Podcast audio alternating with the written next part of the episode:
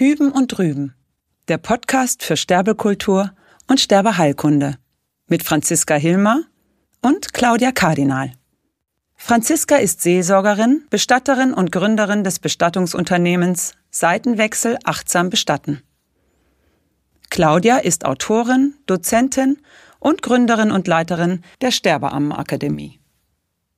Na, Claudia. Hallo, Franziska. da sind wir wieder. Wie aus einem Munde. Super. Ja, unser weites Feld, das wir hier vor uns haben. Da gibt es ja einen, äh, ja, ist ja auch so eine äh, fast geflügelte Frage, die immer wieder kommt. Hast du eigentlich Angst vorm Tod? Ich würde mal sagen, immer mal wieder. Mir geht es mit dem Tod so, wie es mir immer gegangen ist mit Geburten. Ich habe drei Kinder in die Welt gesetzt. Und als ich die erste Schwangerschaft hatte, bei der puren Vorstellung, dass irgendwann da mal ein Kind rauskommt, habe ich das Grausen gekriegt. Ich habe das Gruseln und das Grausen gekriegt. Und unter der Geburt gab es so einen Zeitpunkt, wo ich gedacht habe, das kann man gar nicht aushalten, das geht gar nicht. Und in dem Moment, in dem ich am meisten Nein in mir hatte, im nächsten Moment ging's. Und wir haben ja schon in der letzten Folge über die Analogien Geburt und Tod gesprochen. Ich glaube, das hat was ähnliches. Wer weiß, wer weiß, wer mhm. weiß, was dann passiert. Das hat bei mir Jahre gedauert, bis ich kapiert habe, ähm, dass die Menschheit nicht bestehen würde, wenn nicht irgendwelche Kinder aus Bäuchen rausgekommen wären. Ne? Mhm. Und da habe ich das zum ersten Mal kapiert, dass alle anderen das ja, alle anderen, die irgendwie das mal hinter sich gebracht haben, das auch geschafft haben. Mhm. So ist es ja im Tod auch. Ne? Mhm. Das heißt, dass wenn ich jetzt flapsig mal wieder bin, dann würde ich sagen, das haben schon größere Idioten als ich es bin geschafft.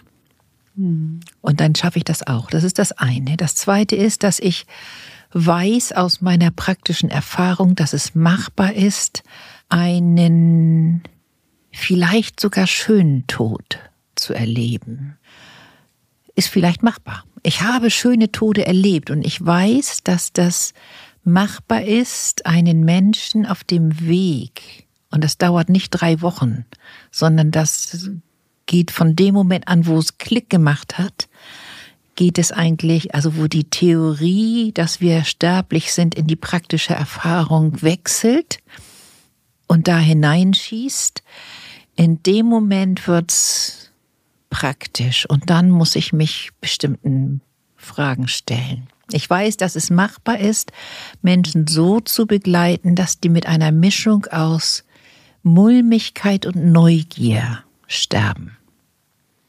Hm. Ich habe mal was ganz Beeindruckendes erlebt. Das war nur, ich glaube, mit der Frau habe ich nur einen einzigen Termin gehabt. Sie war schon im Hospiz, war ganz unruhig, hatte ganz große Atmungsängste kaum Luft gekriegt und so weiter. Und ich habe dann zu ihr gesagt, weil sie so aufgewühlt war, gesagt, ich wohne nicht so weit weg, ich könnte ein andermal wiederkommen, wenn es jetzt falsch ist.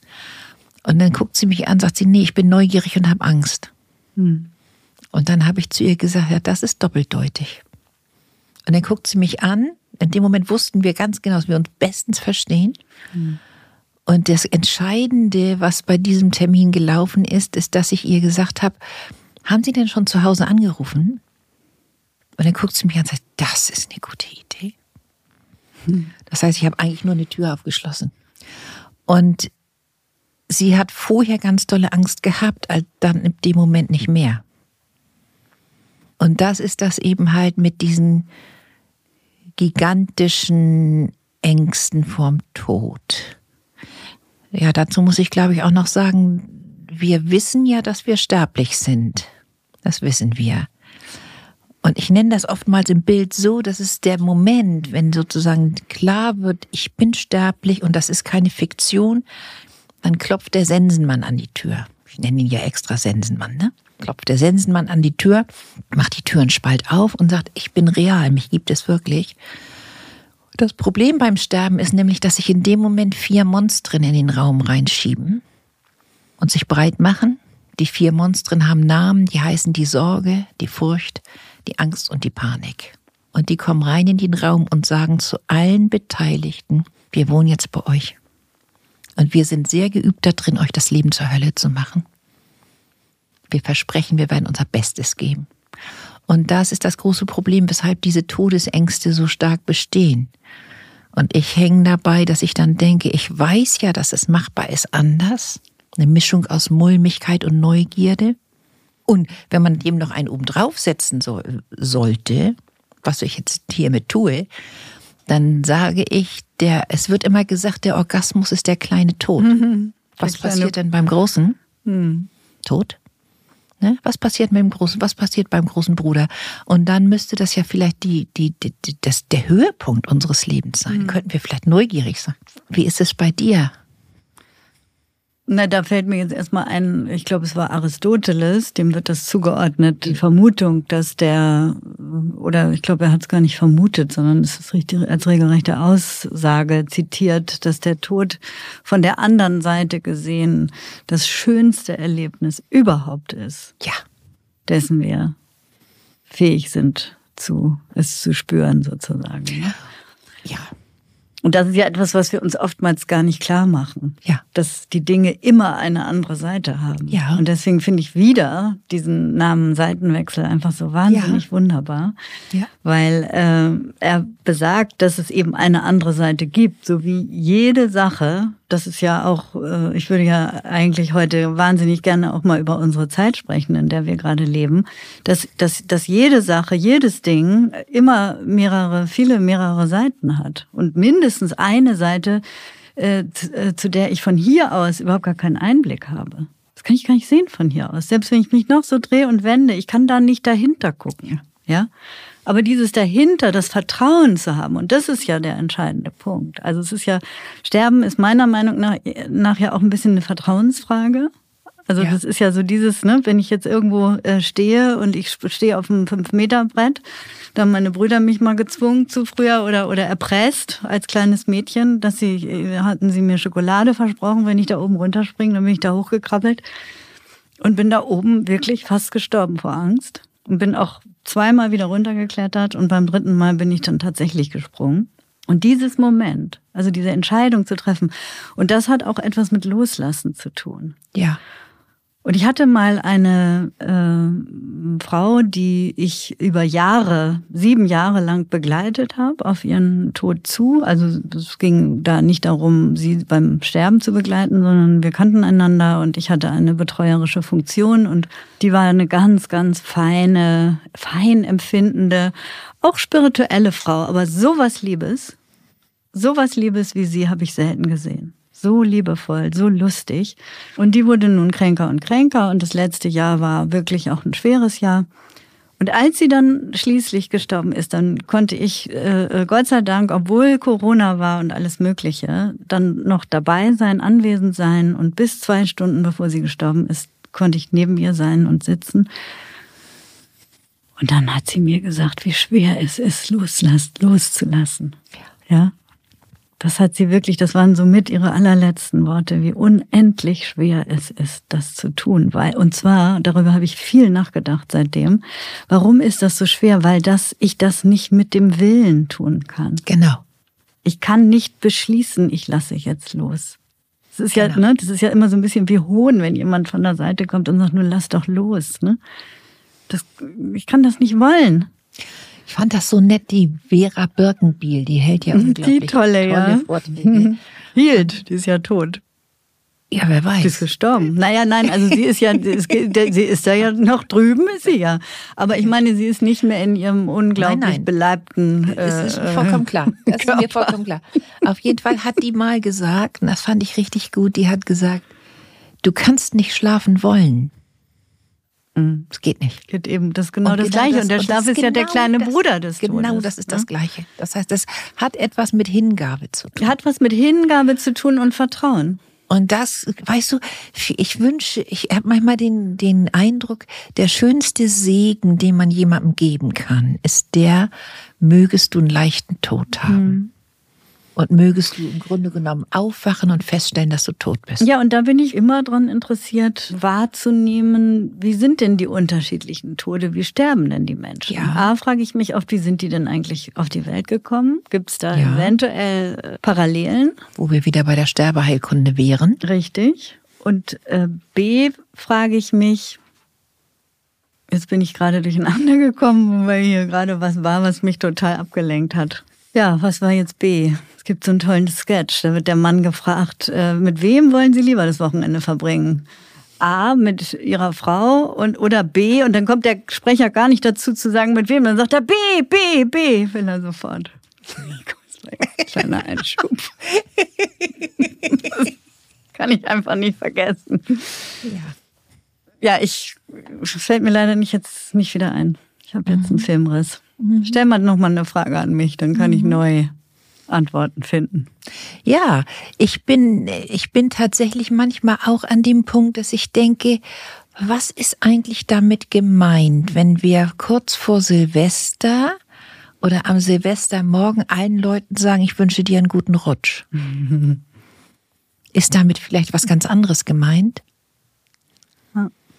Ich habe das tatsächlich witzigerweise schon mal zu jemandem gesagt. Ja, ich auch. Auf dem Sterbebett. Ich auch. Ja, Und die hat's auch verstanden, Hm. der ich das gesagt habe. ja der hat es auch verstanden, dem ich das gesagt habe. Ja. Das ist vielleicht, geht das wieder in die Richtung, jeder Tod hat sein Gelächter. Und ich weiß einfach, dass es anders geht, als nur zugedröhnt zu sein. Und vielleicht müsste man eigentlich am Rahmen von Sterbeheilkunde auch die Frage stellen, in dieser Welt, in der wir versuchen, alles zu kontrollieren, wird das da eigentlich schwerer? Das Sterben?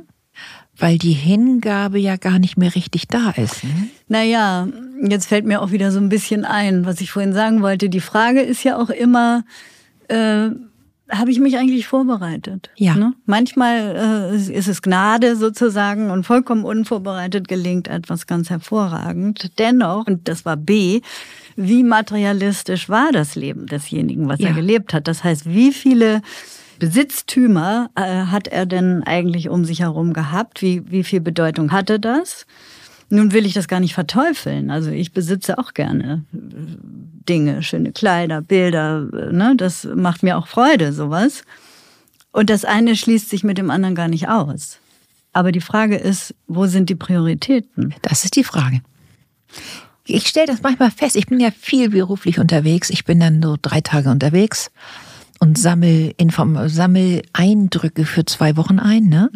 Das heißt, und da lebe hab ich, ich habe meistens so, einen- so einen Koffer in der Größe eines Handgepäcks. Da sind so die wichtigsten, notwendigsten Sachen drin, meine Unterrichtsunterlagen. Und ich habe nichts von dem, was in meinem Wohnbereich ist, jemals vermisst. Und dann komme ich nach Hause und dann gucke ich das an und sage, das ist auch schön. Mhm, auch nett, okay. Ich habe es niemals vermisst. Niemals. Das heißt, Materie bindet, Absolut. ja. Und gleichzeitig ist das natürlich die Frage, wie stark bindet das, ne? Also ich finde, so ein netter Spruch von Menschen, die älter werden und sich dem Ausgang des, Ha- vom Haus des Das Lebens letzte mehr Hemd hat keine Taschen. Das letzte Hemd hat keine Taschen, aber dass die zum Beispiel diesen Satz sagen, ich schenke lieber mit der warmen Hand. ah ja. Und das finde ich eigentlich einen netten Begriff. Dann können sie die Freude ja noch Genau, mitbekommen. genau, genau. Dass sie es nicht so übrig lassen, für, damit hinterher die Genau. Raben kommen und alles zerfleddern. ne? Genau. Ja. Dass die Hyänen alles Ja. auseinandernehmen. Ne? Ja. Ich habe neulich so eine Situation mit meiner Tochter gehabt, dann habe ich zu ihr gesagt, als du so fünf, sechs Jahre alt warst, da hast du gesagt, du, wenn du mal tot bist, krieg deine Perlenkette. und dann hat sie gesagt, gelacht und hat gesagt, ja, das meine ich immer noch. Und dann bin ich losgegangen und habe die geholt und habe gesagt, nimm hin. Weil das ist, das ist schön. Und sie hat sich gefreut, ist doch viel schöner, oder? Genau. Und das ist natürlich Ausdruck von Menschen und von Möglichkeiten in einem Land, das so reich ist wie wir. Ja, und dennoch hat es auch ein bisschen was äh, mit, mit der Haltung zu tun, bin ich eigentlich bereit zu gehen.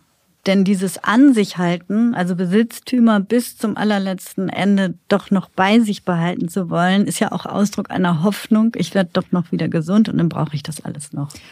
Dann können wir doch heute das Ganze mit einem netten Witz beenden. Na, Und zwar ist dort ein Mann, der ist ein totaler Geizkragen und sagt immer zu seiner Frau, ist lange mit der Frau verheiratet und sagt immer, wenn ich eines Tages sterbe, will ich alles, was ich besitze, will ich mithaben. Und die Frau sagt immer ganz gelassen, ja, machen wir. Machen wir. Und die Umgebung sagt immer, wie machst du das? Und oh, das wird schon kommen, sagt sie. Eines Tages ist er tot und die Beerdigung findet statt und sie wirft ihm einen Verrechnungscheck ins Grab. Schön, oder? Sehr gut. Bis nächste Dann Woche. sind wir schon wieder durch, ne? Bis nächste Woche. Bis nächste Woche, Claudia. Das war Hüben und Drüben. Der Podcast mit Franziska Hilmer und Claudia Kardinal. Bis nächsten Sonntag.